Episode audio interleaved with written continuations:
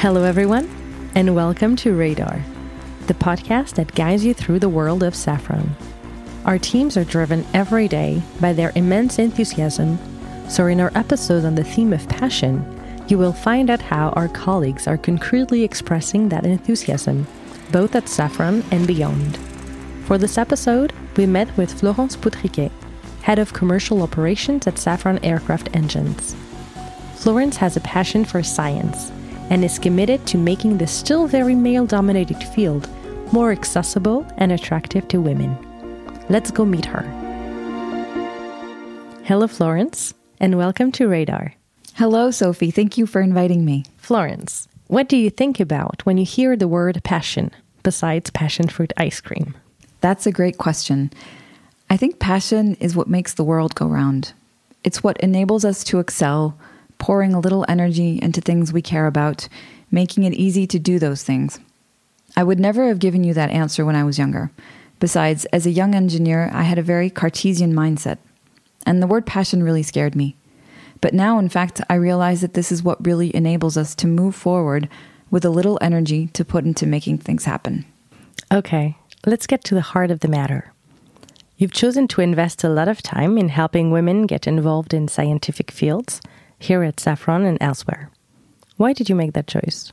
Actually, it's just because that's who I am. I received help on my own journey. I come from a family where my father's in the military and my mother was a home help. I didn't see any engineers around me, nor any scientists, and at key moments in my life, teachers and people outside the family showed me that it was possible. And so I want to give that to others, to give them the opportunity and tell people, especially women, but not only them, that it is possible. And so, really, it's the idea of giving back what I've been given and trying to nurture passions where they exist. It's not like I'm trying to convince everyone to become a scientist, but really, I want people who love this field to be able to say, yes, it is possible. I think that's really why I'm doing this, which is something I'd naturally be doing anyway in some form. You bring this passion to life through several initiatives. You've created a podcast called Graines de Scientifique. You're a sponsor of the Elle Bouge Association can you share with us one of your best memories from these initiatives? Well, I have plenty of those, of course. I think the main thing that attracts me about this kind of initiative, especially with Elle Bouge, is meeting other women and being able to share our difficulties and successes. What problems do we face and what solutions have we found? And apart from that, otherwise, what I find very rewarding about this kind of initiative is the feedback we get from the people we've inspired. For example, with Elle Bouge, several women from Safran went to the Doisneau High School in Corbeil-Essonnes, and the teacher sent us an email in September of the following year saying, Great job! I've never had so many women in my engineering science option class. And that's really rewarding because it has a direct impact. Another example, this time from my podcast, I have a science teacher who wrote to me. She teaches at senior high school level, and she said, You know your episode on what is an engineer? I'm planning to use it in my class.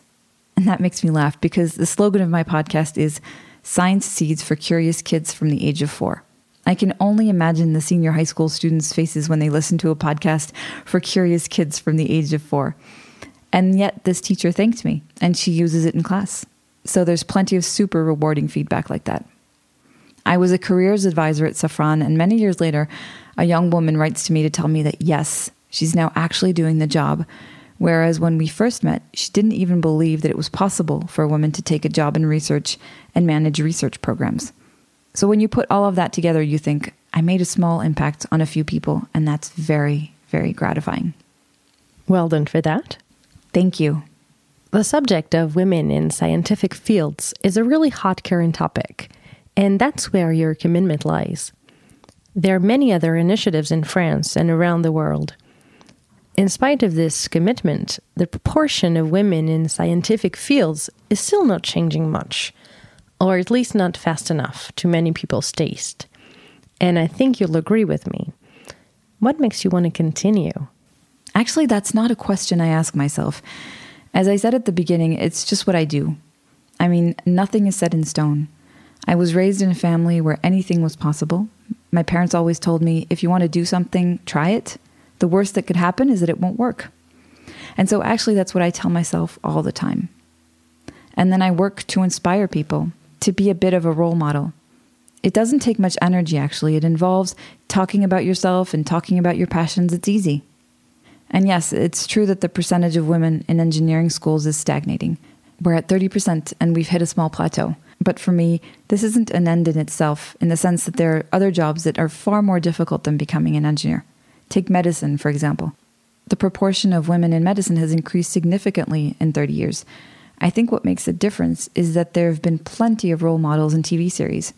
For example, we often see women doctors on TV, which is not the case for women engineers or scientists. Medicine is a perfect example. It's a very difficult profession to learn since medical studies take between 10 and 12 years. It's living proof of the statement that nothing is impossible. Take computer engineers. There were more women 30 years ago than today. And yet, a lack of female computer engineers is a tragedy for society because it means there will be a lot of bias in the algorithms, and algorithms kind of dominate the world these days. And that's linked to the fact that there's not enough diversity in these teams. So, in itself, nothing is set in stone. We just have to be able to make sure that little girls and boys who want to do this can say, yes, it's possible.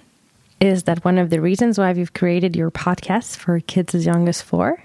Yes, that's part of the reason.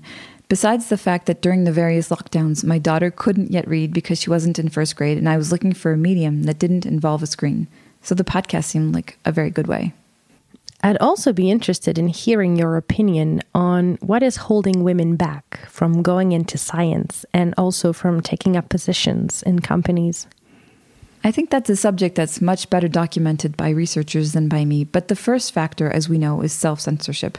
In other words, it's not for me, I'll never be able to do that. In fact, women are just as capable as men, especially during their studies. It's familiarity with the environment. If you know someone already in a job role who vaguely resembles you, it's easier to imagine yourself there than if you don't know anyone.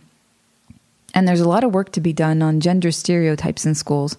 I have a girl in school, and it's incredible all the stereotypes that are created at school. So I don't know if it's in the playground or subconsciously via books, but it's pretty incredible when in fact there's no rule that says math is not for girls. So, yes, I think having more role models and people to relate to will make all the difference so that people can say, yes, this job may be for me. How do you plan to continue your involvement in the subject of female representation in scientific fields? That's a great question. I don't know exactly, but I think yes, I'll be carrying on with the podcast for children and continuing to be a part of these networks, Elle Bouge, which I think is a great opportunity. Sending women engineers into high schools so that young women think, hey, it really is possible. And anyway, it means working office hours. That's completely compatible with family life. I think there's no better commitment I can make. So, yes, I'm thinking of continuing with Elle Bouge and the podcast. What would you like to say to any of our listeners seeking to bring their own passions to life? Well, simply this dream big. When I was little, I wanted to be an astronaut, and then after that, an astronomer and an astrophysicist. In the end, I ended up as an optical engineer, which isn't so far from astrophysics. My first job at Safran was at Safran Reosc, which manufactures complex optics and optical systems for telescopes and satellites. So I have the small satisfaction of being able to tell myself well, maybe I didn't get to be an astrophysicist, but I did help build the equipment that they use to find all that's out. And that's just awesome. What I'm going to say next is aimed more at the people at Safran, but we have a diversity of positions and products within the group that means we can always follow our passion. You just have to be brave enough to change. If I'd been told that I would be installing a telescope on a mountain, that I'd be managing the biggest research program on aircraft engines in Europe in 2017, and that now I'd be negotiating with airlines which means acting as a link with the technical science side, and another subject that enthuses me is the law. Well, I found a job that combines two of my passions, and in fact, there are plenty of jobs like that at Safran if you're prepared to take the plunge. And if you want to test yourself first, you can do a green belt. You can get involved in participatory innovation processes, and you can train online. And so, really, it's just a question of daring to follow your passion. If there's something that interests you, whether it's data or decarbonizing aviation, just apply to the group's technical departments. If you want to get into manufacturing or join the industrial departments, there's no limit. Thank you very much, Florence. You're welcome. Thank you. What about you? What passion motivates you? Thank you for listening, and stay tuned for the next episode of Radar.